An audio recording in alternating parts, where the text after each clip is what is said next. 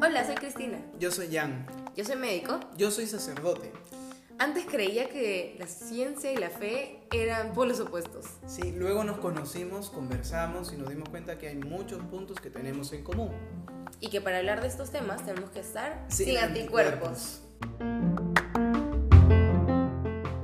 Bueno, estamos todos en nuestras casas. Cristina está en su casa respectivamente, yo también estoy en mi casa y estamos armando este episodio en medio del estado de emergencia decretado por el presidente Martín Vizcarra, porque siguiendo el ejemplo de otros países donde el coronavirus se ha expandido mucho más, nosotros ya llevamos 12 días desde que se confirmó el primer caso y ya llevamos 117 casos confirmados. Se han venido tomando medidas restrictivas con respecto a la libertad de tránsito, a la libertad de reuniones. ¿Por qué? Porque lo que se quiere es evitar que este virus COVID-19 se siga expandiendo. Las medidas son cada vez más restrictivas porque no hemos tomado conciencia en un primer momento, ya lo vamos haciendo poco a poco. Por eso es que hacemos este episodio con esta finalidad de poder comprender estas medidas de emergencia y las actitudes que generan en nosotros. Por eso Cristina nos va a compartir cómo son estas medidas un poco. Gracias, padre. Entonces quiero empezar haciendo una distinción entre dos términos que se han utilizado mucho últimamente, que son cuarentena y aislamiento, que no significan lo mismo. El término cuarentena proviene del siglo XIV, en la época donde hubo la plaga en Italia, cuando los barcos que llevan al puerto de Venecia, pero que provenían de puertos que ya estaban infectados, tenían que anclar por 40 días antes de que los pasajeros sobrevivientes puedan desembarcar. Y bueno, cuarentena es, significa la separación de las personas que están potencialmente infectadas o que han sido probablemente expuestas al virus para evitar la posibilidad de que estas personas, en caso de que realmente tengan el virus o la infección, puedan contagiarla a personas sanas. Y por otro lado, el aislamiento es cuando ya la persona tiene un diagnóstico confirmado y se le separa del resto de personas sanas para evitar que se propague la, la infección. Entonces, tanto la cuarentena como el aislamiento son medidas que se toman para evitar el contagio eh, de la infección, en este caso del COVID-19, o probablemente para distribuir mejor el aumento de los, de los confirmados o de los pacientes que ya están contagiados, y esto con el fin de poder evitar el colapso del sistema de salud. Entonces, muchas veces, por ejemplo, en algunos países que en los que los casos han aumentado exponencialmente y rápidamente, el sistema de salud ha colapsado muchas veces porque no se tienen los recursos necesarios para poder atender a todos los pacientes como quisieran. Este es el caso, por ejemplo, de Italia, en donde la población que más afectada se vio son los adultos mayores y muchas veces en estos casos la infección tiene complicaciones que requieren de, del uso de un ventilador mecánico. Y bueno, ¿qué es un ventilador mecánico? ¿O para qué sirve? Es un implemento médico que lo que permite es que la gente que no puede respirar por sí sola o que tiene muchas dificultades para hacerlo por sí sola, tenga cierta ayuda con este ventilador. Entonces, primero se intuba al paciente y el tubo endotraqueal se conecta a esta máquina que de alguna forma respira por el paciente. Entonces, ¿en qué casos se necesita un ventilador mecánico? En primer lugar, para oxigenar los pulmones y, que todo este oxígeno pueda llegar al cuerpo entero. Aparte, también para ayudar al paciente a poder expulsar el, el, dióxido de carbono o el CO2. Entonces, cuando respiramos, inhalamos oxígeno y cuando botamos el aire, botamos el CO2, que puede llegar a ser tóxico si es que no lo botamos en las cantidades necesarias. Otra situación es cuando, por ejemplo, el paciente tiene dificultades para respirar. Sí puede hacerlo por sí solo, pero el hecho de hacer el trabajo para respirar lo cansa mucho. Y otra situación es en la, por ejemplo, en la que un paciente que tiene algún tipo de lesión del sistema nervioso eh, no puede respirar, respirar por sí solo. Entonces, ¿cómo determinamos, por ejemplo, en estos casos, si un paciente requiere o no de cuidados críticos? Para esto se evalúan tres puntos. En primer lugar, cómo están funcionando los órganos en el cuerpo de una persona. Entonces, si tiene falla multiorgánica, que es lo que nosotros llamamos cuando varios órganos o varios sistemas del cuerpo están fallando al mismo tiempo, por ejemplo los riñones, el corazón, eh, si está fallando alguna otra parte de nuestro cuerpo, eh, esto tiene un, peor pronóstico o eh, el paciente tiene más riesgo de necesitar un cuidado especial o un cuidado crítico. El segundo punto es la duración del uso del ventilador y la duración del beneficio. Esto quiere decir que cuánto tiempo el paciente va a necesitar usar este ventilador mecánico y una vez que lo haya usado, cuánto tiempo eh, va a beneficiar al paciente. Y como tercer punto, es la respuesta a una prueba de ventilación mecánica. Entonces, se, eh, se le coloca el ventilador mecánico al paciente y se ve cómo responde ante esta intervención. Si es que va evolucionando bien, si es que mejoran sus signos vitales y entre otros exámenes que se hacen. Y una vez que se determina que el paciente requiere cuidados críticos, muchas veces, a pesar de eso, no se cuentan con el número de ventiladores que se requiere para tratar a todos los pacientes. Entonces, de alguna forma, los médicos tienen que priorizar qué pacientes podrían aprovechar mejor este tipo de intervención. Y para eso se consideran algunos puntos. Por ejemplo, el pronóstico médico, si es que creen que el paciente va a tener un buen pronóstico o un mal pronóstico a pesar de utilizar este ventilador. Luego, si es que el paciente tiene alguna enfermedad de fondo, como por ejemplo las poblaciones vulnerables, hipertensión arterial, si es que tiene fibrosis pulmonar, si tiene cáncer, entre otras. Luego, la duración aproximada del recurso. Como dijimos en el punto anterior, cuánto tiempo va a necesitar el paciente este ventilador mecánico y por último la calidad de vida post-intervención. Cómo es que el paciente va a recuperarse y en qué medida después de haber utilizado este ventilador mecánico. Y bueno, en realidad son algunos puntos a considerar, sin embargo, siempre es una decisión muy difícil para tomar para un médico porque hay bastantes decisiones que competen a la ética, a la moral, incluso la psicología, y no es una decisión fácil de tomar.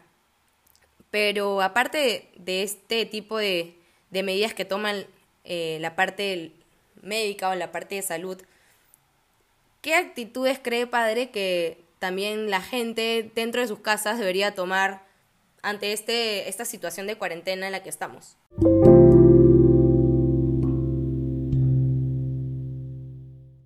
Cristina, lo cierto es que a nuestra generación no nos ha tocado vivir nada grave a tal magnitud. Quizá hemos tenido terremotos y huaicos, pero nunca nada que nos implique como especie humana a tal escala. Es por eso que es interesante ver cómo actuamos nosotros los seres humanos y por eso me he apoyado en un libro que es muy bueno, que se lo recomiendo, que es El hombre en busca de sentido de Víctor Frank. Él es un médico psiquiatra que vive la experiencia de los campos de concentración nazi Obviamente nosotros no estamos en un campo de concentración, estamos en nuestra casa, aunque quizá pueda parecerse en algunas familias como un campo de concentración, probablemente. Pero eh, este contexto nos ayuda a reconocer nuestras debilidades como personas y como sociedad. Nosotros hemos hablado de que se han tomado medidas cada vez más drásticas porque no hemos tomado conciencia. Y vemos las primeras reacciones de, de, las personas, de nosotros. Una es el shock, el no querer aceptar, y la otra es la curiosidad. ¿Por qué?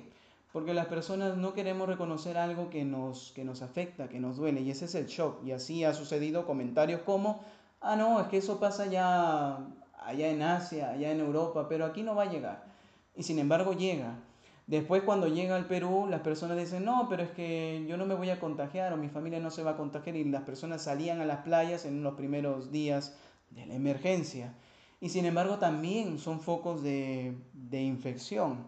Entonces nada nos asegura ningún privilegio que no pasaría en nuestro país, que no pasaría en nuestra familia, que no nos pasaría a nosotros. Ahí está el no querer aceptar, ese es el shock. Después una reacción natural son tomárselo un poco la broma, que no es que esté del todo mal, es una reacción natural, es un mecanismo natural, porque una realidad cuando es tan dura, tan tensa, necesitamos digerirla de otra manera y utilizamos las bromas, los memes, que nos ayudan a ver las cosas con más suavidad. Pero las bromas ya no dan tanta risa cuando la situación se pone grave. Después uno lo asume a sí mismo diciendo, ¿cómo podré yo vivir esta situación? Nos entra la curiosidad. ¿Seré capaz yo de vivir 15 días con mi hermano, con mi mamá que están así, mi papá que están así? Entonces nos viene la curiosidad de ver si somos capaces o no. Nos daremos cuenta que podemos vivir sin muchas de las costumbres que teníamos, como por ejemplo los cines, las salidas, la necesidad de estar haciendo y haciendo cada vez más cosas, quizá es un momento para, para descubrirnos más.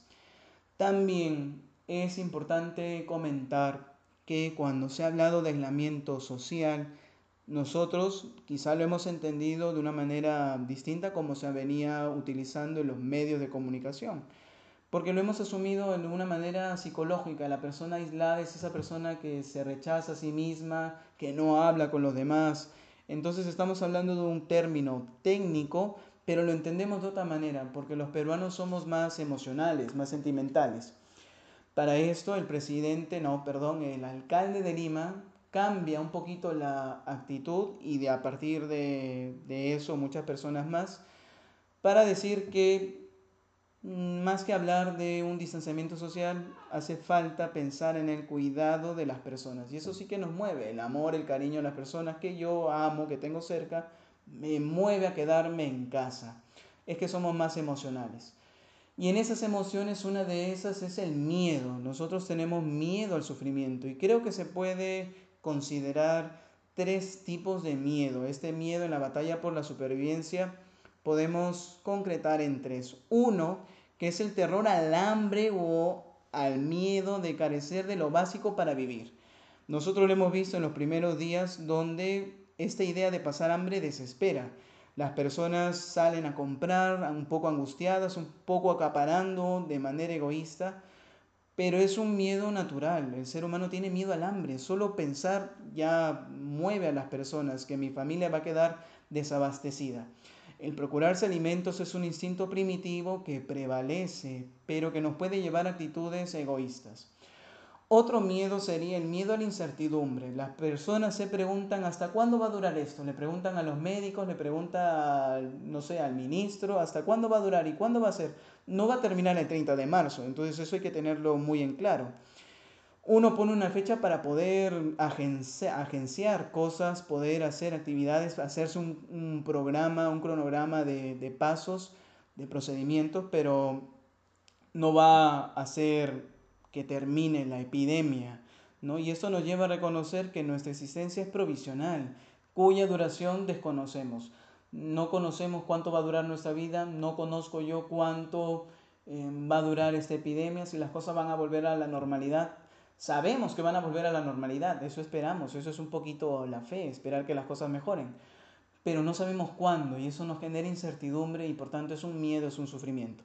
Pero creo que el peor de los dolores, el peor de los sufrimientos es la humillación, puesto que se desinfla nuestra soberbia. Nosotros que creíamos dominarlo todo, poseerlo todo, eh, controlarlo todo, sin embargo, un miserable virus chiquitito como es el COVID-19 nos desestabiliza toda nuestra vida, toda la economía, toda la vida anterior que llevábamos. Entonces, eso nos, nos causa dolor, impotencia, este miedo a la humillación.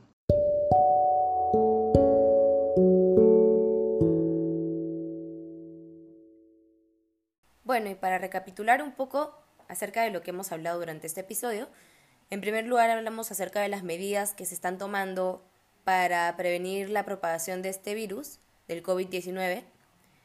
Luego hablamos acerca de qué actitudes podemos tomar durante este tiempo de cuarentena.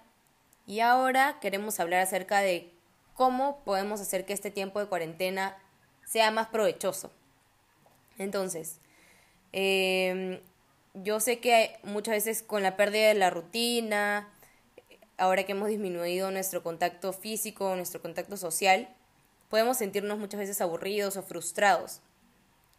Pero bueno, hay evidencia de que los grupos de apoyo, que en este caso serían virtuales, ayudan a que las personas en cuarentena domiciliaria, que es el momento por el que estamos pasando, se sientan validadas, empoderadas. Y también otro aspecto importante durante este tiempo es la solidaridad o el altruismo. El saber que otras personas se benefician de esta cuarentena, sobre todo, por ejemplo, los grupos vulnerables, hace que esta situación difícil sea más fácil de llevar. Volviendo a los grupos vulnerables, también podemos identificarnos con muchos de estos grupos. Por ejemplo, saber que tenemos abuelos, padres, personas cercanas que pertenecen a estos grupos vulnerables o grupos de riesgo y que ellos pueden ser beneficiados, también es otro factor importante eh, que podemos reforzar para poder ser más adherentes o poder llevar mejor esta cuarentena. Y también es importante saber que debemos estar bien informados acerca de por qué es que estamos haciendo esta cuarentena para que podamos vivirla realmente de forma consciente. Y asociado a esto está el hacer buen uso de las redes sociales o los medios de comunicación. Últimamente se está difundiendo mucha información a través de estas redes sociales y tenemos que tener mucho cuidado al saber qué información es información confiable y cuál no. También saber qué compartimos y qué cosas no, porque eso también puede generar muchas veces un poco de pánico y ansiedad a otras personas. Complementando lo que nos cuenta Cristina, creo que estas circunstancias excepcionalmente adversas son las que nos otorgan la oportunidad de crecer, de vencer nuestros miedos.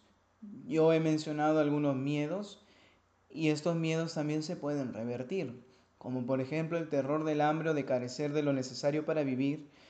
Nos damos cuenta que somos capaces de vencer el esquema yo gano, tú pierdes y vemos mucho más ventajoso un esquema comunitario, donde si tú ganas, yo también gano, donde si tú pierdes, yo también pierdo.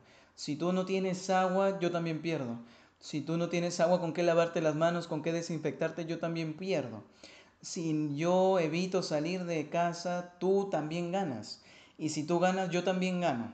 Entonces así se rompe un esquema egoísta de yo gano, tú pierdes, de competencia para buscar el beneficio de todos.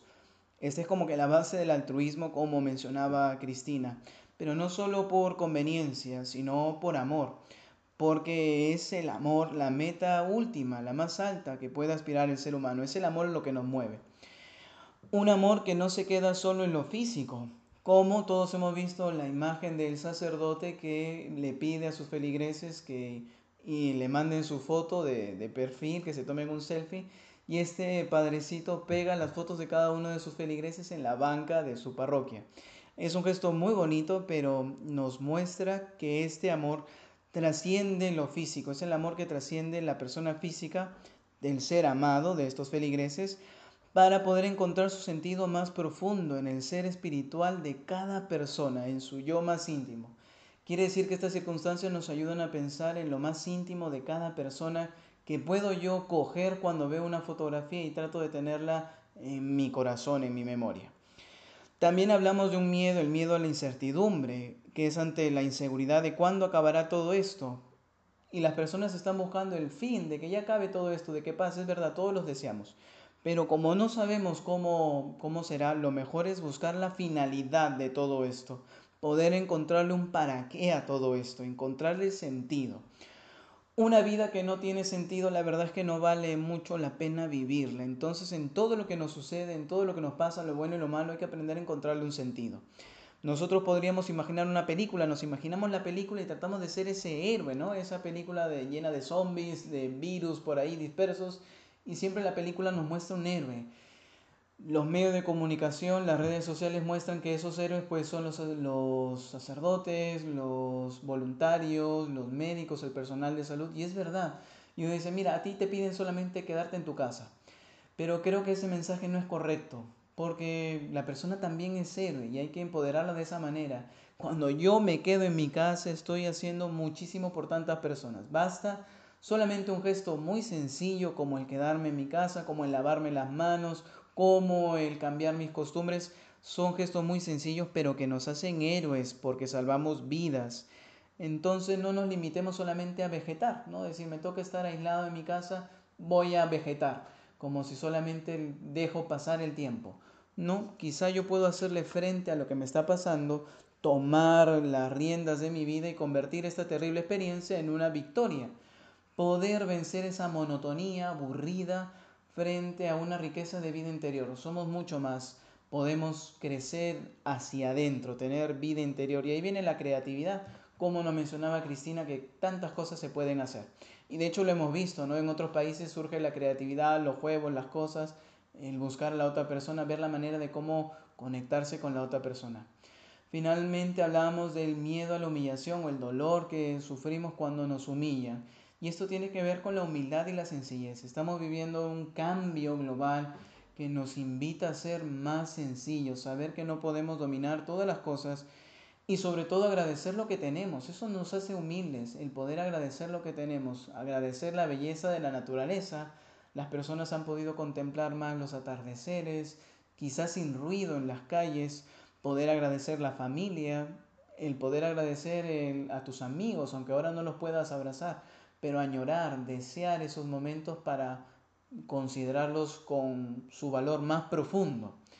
Y eso también es un llamado a la sencillez de la fe las personas en estos momentos brota en su corazón inquietudes religiosas, que son auténticas, que son sinceras, brotan de lo más íntimo, pero muchas veces se desvían o se entienden mal, como si fuera la religión o la fe el querer hacer cosas, que estas cosas, usando esto y determinadas oraciones, nos van a, nos van a defender o eso sería la fe.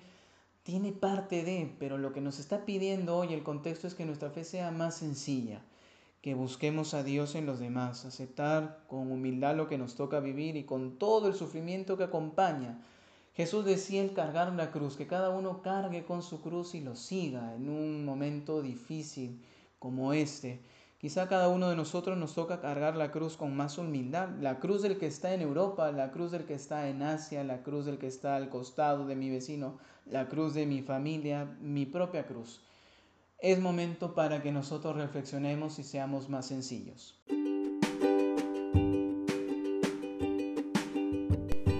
Bueno, hemos llegado a la parte final de nuestro episodio y es el momento de los tips. El primer tip es está basado en una de las cosas que dijo el presidente en uno de sus mensajes y es que tenemos que vivir este tiempo de cuarentena con tres pautas muy importantes que serían la serenidad, la responsabilidad y la solidaridad. Luego el segundo tip es que sepamos aprovechar la cuarentena y hagamos cosas que normalmente no hacemos, cosas nuevas, cosas que queremos hacer hace mucho tiempo pero que por falta de tiempo no hemos podido hacer y que dejemos fluir la creatividad en este tiempo para poder hacer cosas no solamente dentro de nuestra casa, con nuestra familia, sino también con otra gente que está en sus casas y conectarnos con nuestros amigos, familiares de forma virtual.